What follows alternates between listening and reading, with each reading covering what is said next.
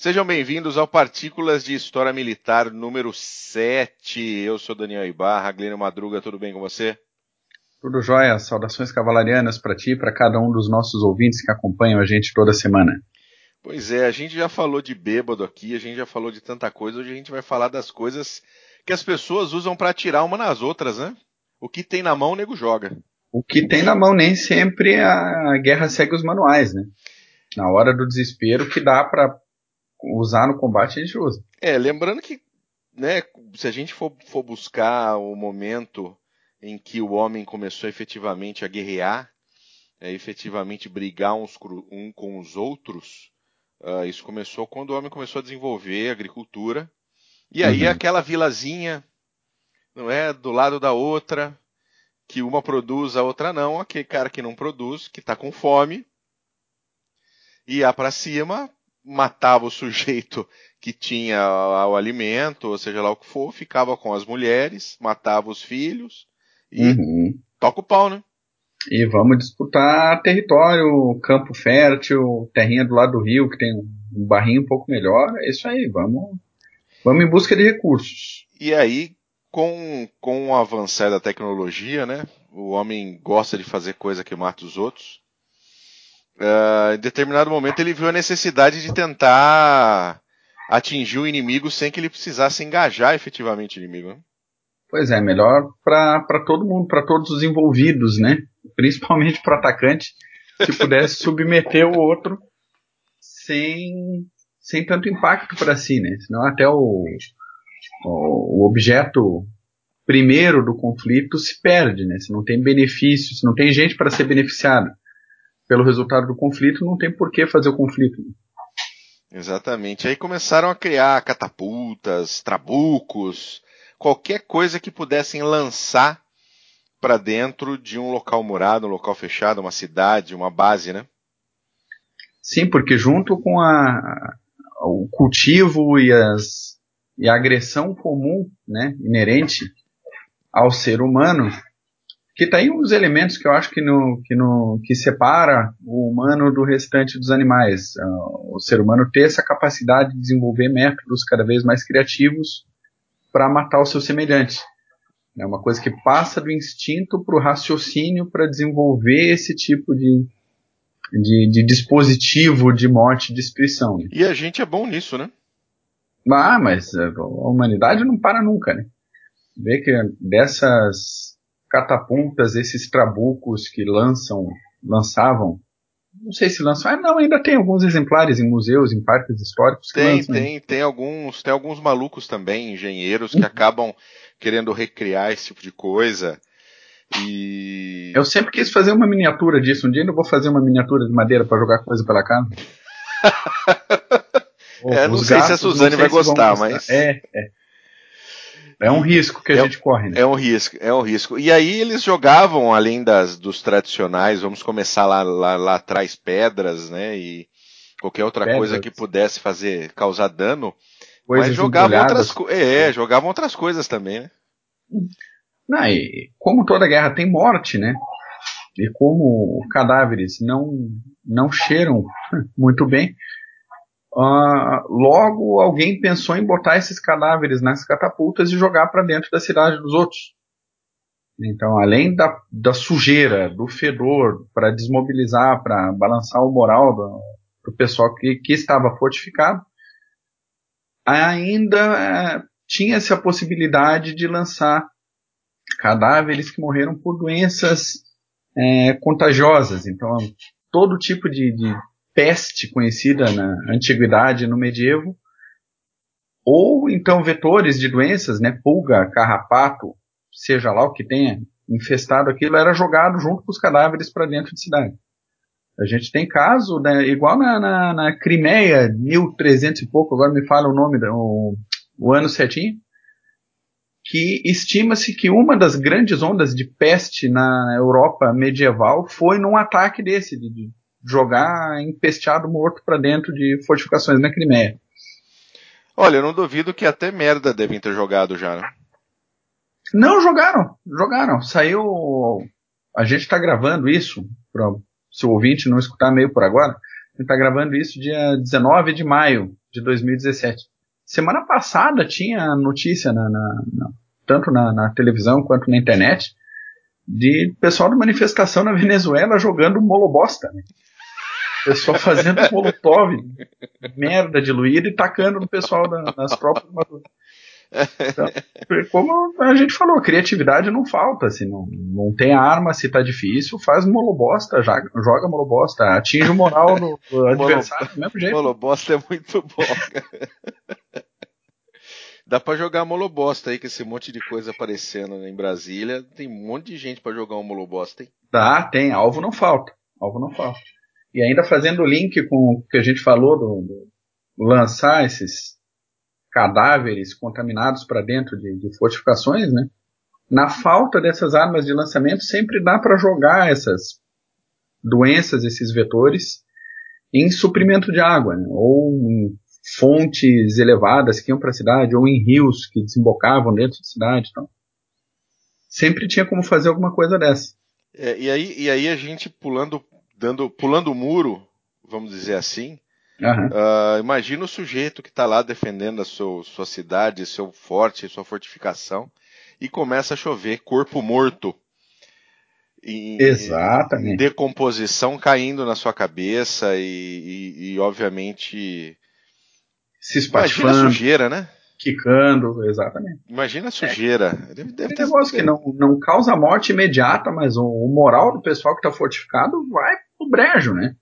Não tem como se sentir bem manter a, a força de combate com um pedaço de gente é, doente caindo não, imagina o pessoal, é quase um Angry Birds, né? O Angry Birds de gente morta.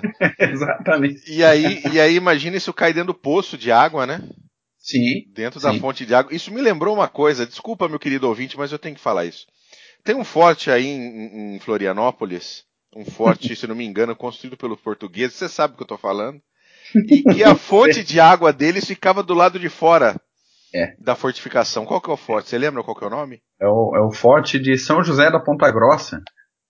E hoje no, no final ali na Praia do Forte, né, bem na divisa da, da Praia do Forte com o Jurerê Internacional Norte da ilha. Isso. Então, meu querido ouvinte que estiver em Santa Catarina ou que vá visitar Florianópolis, cidade maravilhosa, vai até o forte de quem? Repete aí.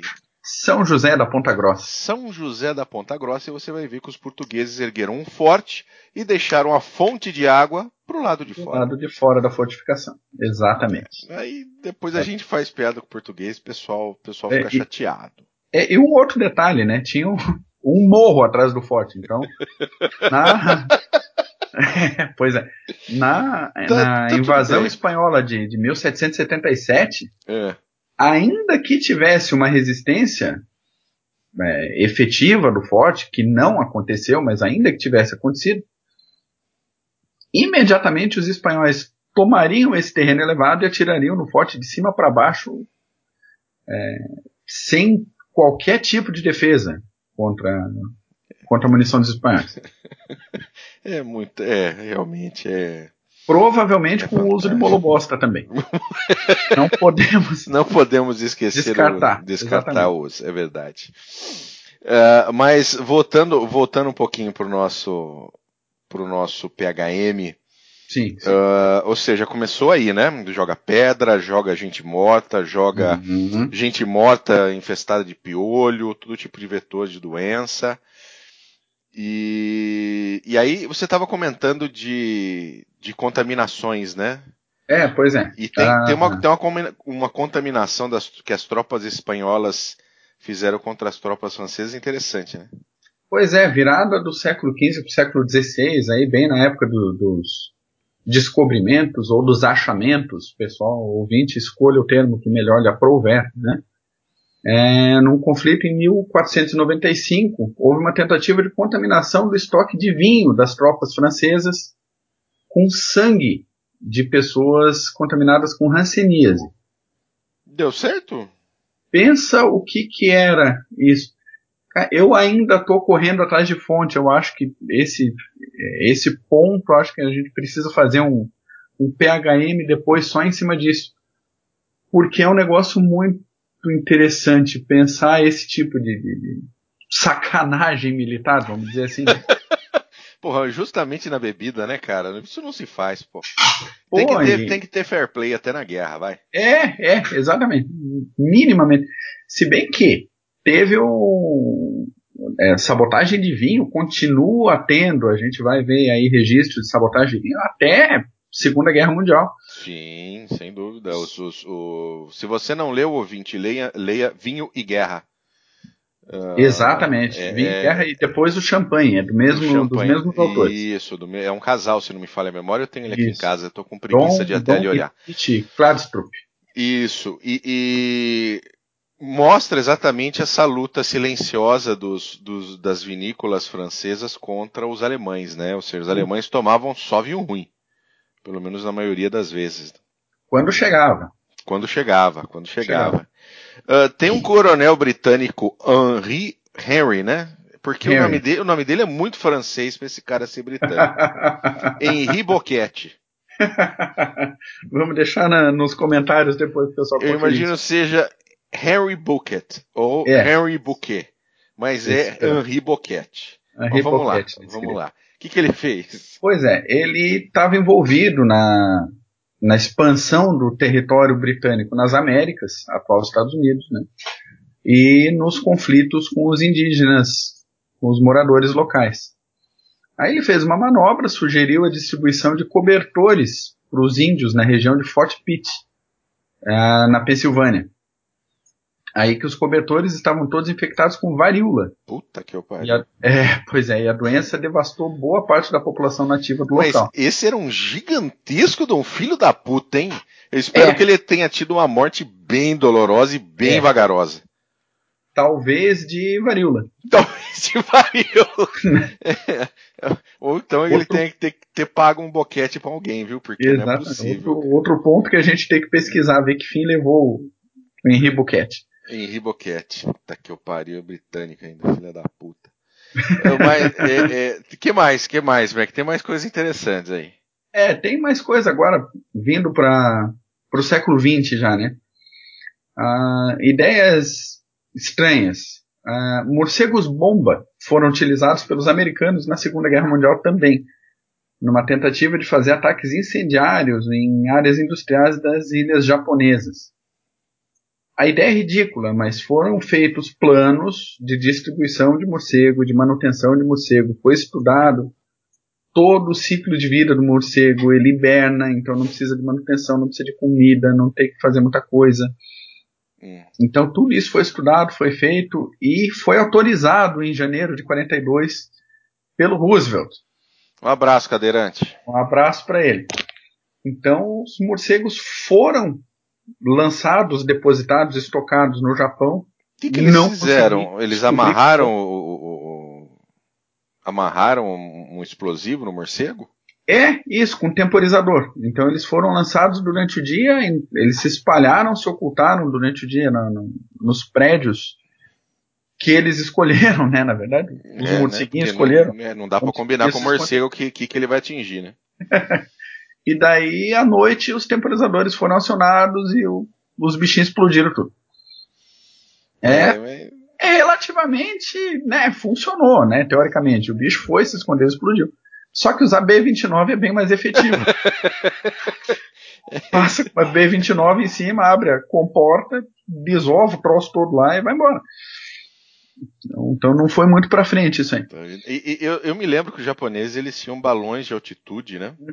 Tinha. Pra atacar tinha. a costa americana. E, e, não tinha pouco. Matou pouquíssima Muito. gente, né? Seis.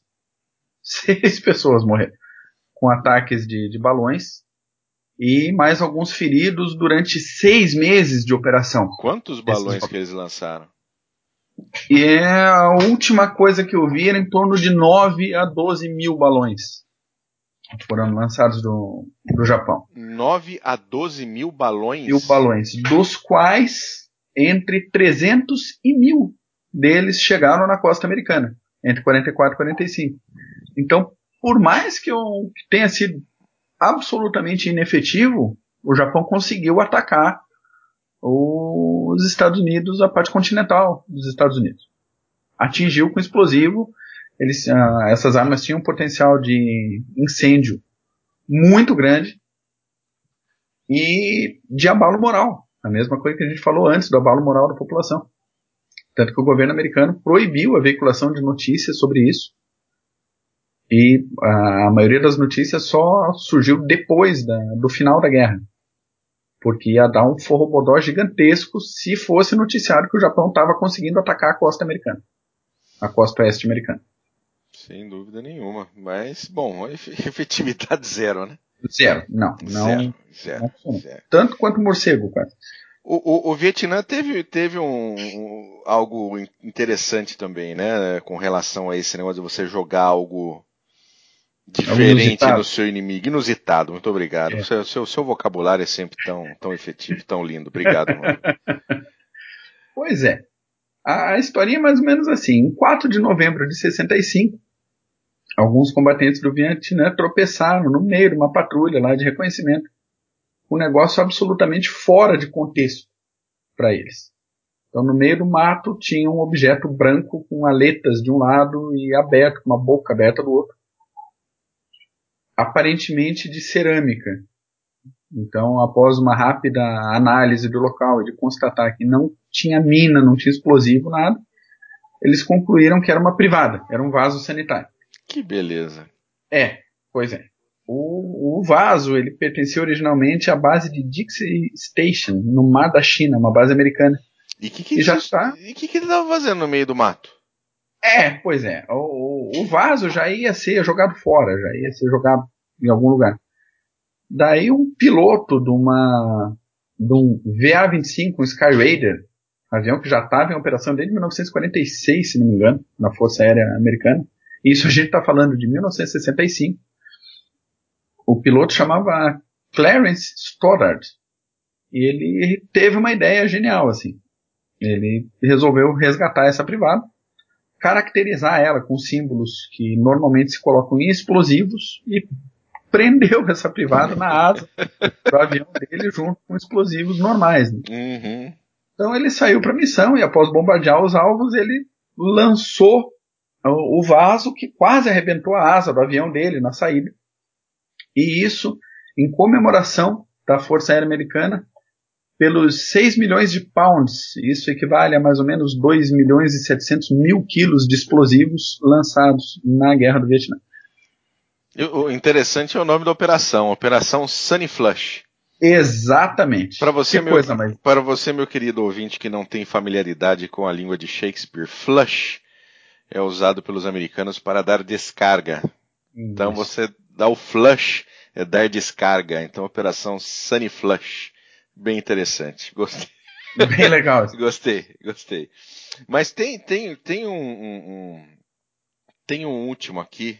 Uh, Sempre fica mais ridículo. Né? Assunto que eu acho que esse é o mais ridículo de todos. não, não, não dá para ser mais imbecil do que isso. Não, não, não dá, não dá, não dá para ser mais imbecil do que isso. E olha que a gente não tá falando de algo que aconteceu uh, há muito tempo atrás. Tá? Sim. Em 94, um laboratório em Ohio, laboratório Wright, produziu alguns exemplares de potenciais arma, armas químicas no futuro, né, para uso no século 21, para poder apresentar às Forças Armadas dos Estados Unidos, né? Ó, oh, pessoal, aqui produzimos. A pesquisa continua, é, né? Tem é. que pesquisar coisas para usar. É pesquisar, aí. e estão pesquisando armas químicas, aquela coisa. E um deles era uma bomba gay. Oi? Uma bomba gay. Entenda, gay. Tá. não era que a bomba era, era, é, é, era gay, a bomba não era gay. O que eles queriam era, eles estavam pesquisando algum tipo de substância de caráter hormonal que conduzisse a um surto de comportamento sexual impróprio nas linhas inimigas. Eles queriam contaminar o soldado inimigo, para o soldado inimigo, ao invés de lutar, ficar beijando, né? Ficar, né? Ficar um, um colocando o tatu no buraco do outro. Cara, sabe o que, que eu acho mais ridículo disso? É, de verdade. É. Não é ideia. Que ideia ridícula? A gente tem ideia ridícula todo dia. Sim, sim. Né? Se a gente começar a anotar as ideias idiotas que a gente tem por dia, por hora, a gente faz relatórios assim enormes. o que me impressiona é isso ir para frente, sabe? Uma ideia dessa, chegar no laboratório, o laboratório aprovar orçamento, colocar dinheiro e falar, ok, vamos pesquisar.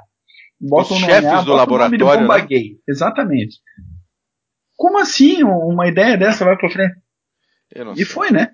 Foi, pelo menos pesquisado foi. É, pesquisado foi, né? Não, não, não entendo que isso não foi para frente de maneira nenhuma, afinal, uh, homossexualidade não é provocada por por bomba, por né? bomba, né? E nem e nem o cara vai se apaixonar imediatamente pelo seu colega de trincheira, Exato. né? E, e querer fazer luta de espada com ele. Exatamente. Aí isso me lembrou, cara, um, um vídeo que eu vi uns tempos atrás. Achei que você ia falar que tinha te lembrado do Smith. um abraço pro Smith. me lembrou um vídeo, não sei se a gente já chegou a comentar isso em algum CGCast, de um experimento que foi feito, se não me engano, com tropas britânicas, mais ou menos por essa época do, do Vietnã, com LSD disperso.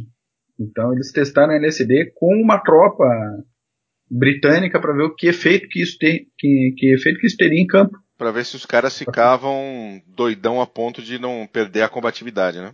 Exato. E ficavam, né? Tem vídeo, se o, ouvinte der uma busca aí no, na, no YouTube, LSD, British Troops, um negócio assim, você vai ver o pessoal tropeçando, caindo no chão, rachando o bico de dar risada, totalmente sem critério militar nenhum, assim, a operação. É quase a piada mortal, né, do Monty Python. É, é, pois é. é. Sensacional. Se você não conhece Monty Python, meu, meu querido ouvinte, procure. Vá atrás. Uh, dá, dá até para encontrar legendado, às vezes até dublado, se você não não fala inglês, e, uhum. e um dos esquetes dele é sobre o exército britânico na Segunda Guerra Mundial, criando a piada mais a piada de matar, né? A piada mais engraçada do mundo. Era tão engraçada que matavam os alemães. E só os alemães entendiam a piada. Pois é. Sensacional. É, mas é. bom, depois da bomba gay, tá bom por hoje, né? Não, chega, né? Chega, não vamos traumatizar ninguém. Tá, então tá bom. Meu amigo ouvinte, obrigado. E a gente volta na próxima. Meu querido Madruguinha, um abraço. Eu tenho, eu tenho um recadinho, eu tenho um recadinho. recadinho Segura a gravação. Recadinho, eu tenho um recadinho. Recadinho, vai lá. Caro ouvinte, caro ouvinte, depois de a gente já ter gravado aqui no Clube de Generais 17 CGCasts, e com esse, o sétimo Partículas de História Militar, a gente fez uma parceria com a Amazon. Então, praticamente todos os livros que a gente já recomendou estão no nosso site com link direcionado para compra e caro amigo, colega, ouvinte do Clube de Generais, que comprar um livro por esse link nosso vai ajudar a gente na manutenção do Clube dos Generais. Então, maravilha. caso queira comprar um livro desse, compra com a gente, usa o nosso link lá, dá uma forcinha para nós aí, porque é, é sempre bom, sempre tem despesas para manter tudo isso no ar. E é legal. E os livros são muito bons. A gente não indica para isso, né? Para virar é, recurso. A gente indica como já a gente já falou no, nos primeiros CGCasts, é sempre bom relembrar, a gente só indica livros que, que, a gente conhece, que a gente confia, que a gente sabe que são fontes interessantes. Quando tem alguma ressalva, a gente já avisa na própria, uh, no próprio momento ali da indicação bibliográfica. Então é tudo, tudo livro bom, tudo livro ponta firme, se dá para confiar. Não querendo encher a nossa bola como indicadores de bibliografia, mas ah, o pessoal do Clube de Generais tem alguma experiência de leitura em história militar, aí a gente indica coisa boa sempre. Maravilha. Então, se foram, né, o 17 CGCast eu ainda vou uh, editar, meu querido ouvinte. Uhum. Mas esse é o sétimo PHM. São 24 podcasts, cabem direitinho com a bomba gay que a gente falou aqui. Olha que beleza. e eu falo de Campinas. Aí, ó. Pronto. então tá bom, meu querido. É só isso. É só isso. Chega então, hoje. Tá ótimo. Manda um abraço pra Suzane. Mando sim, pode deixar. Abração, a gente se fala. Valeu. Valeu, ouvinte. Obrigado. Tchau.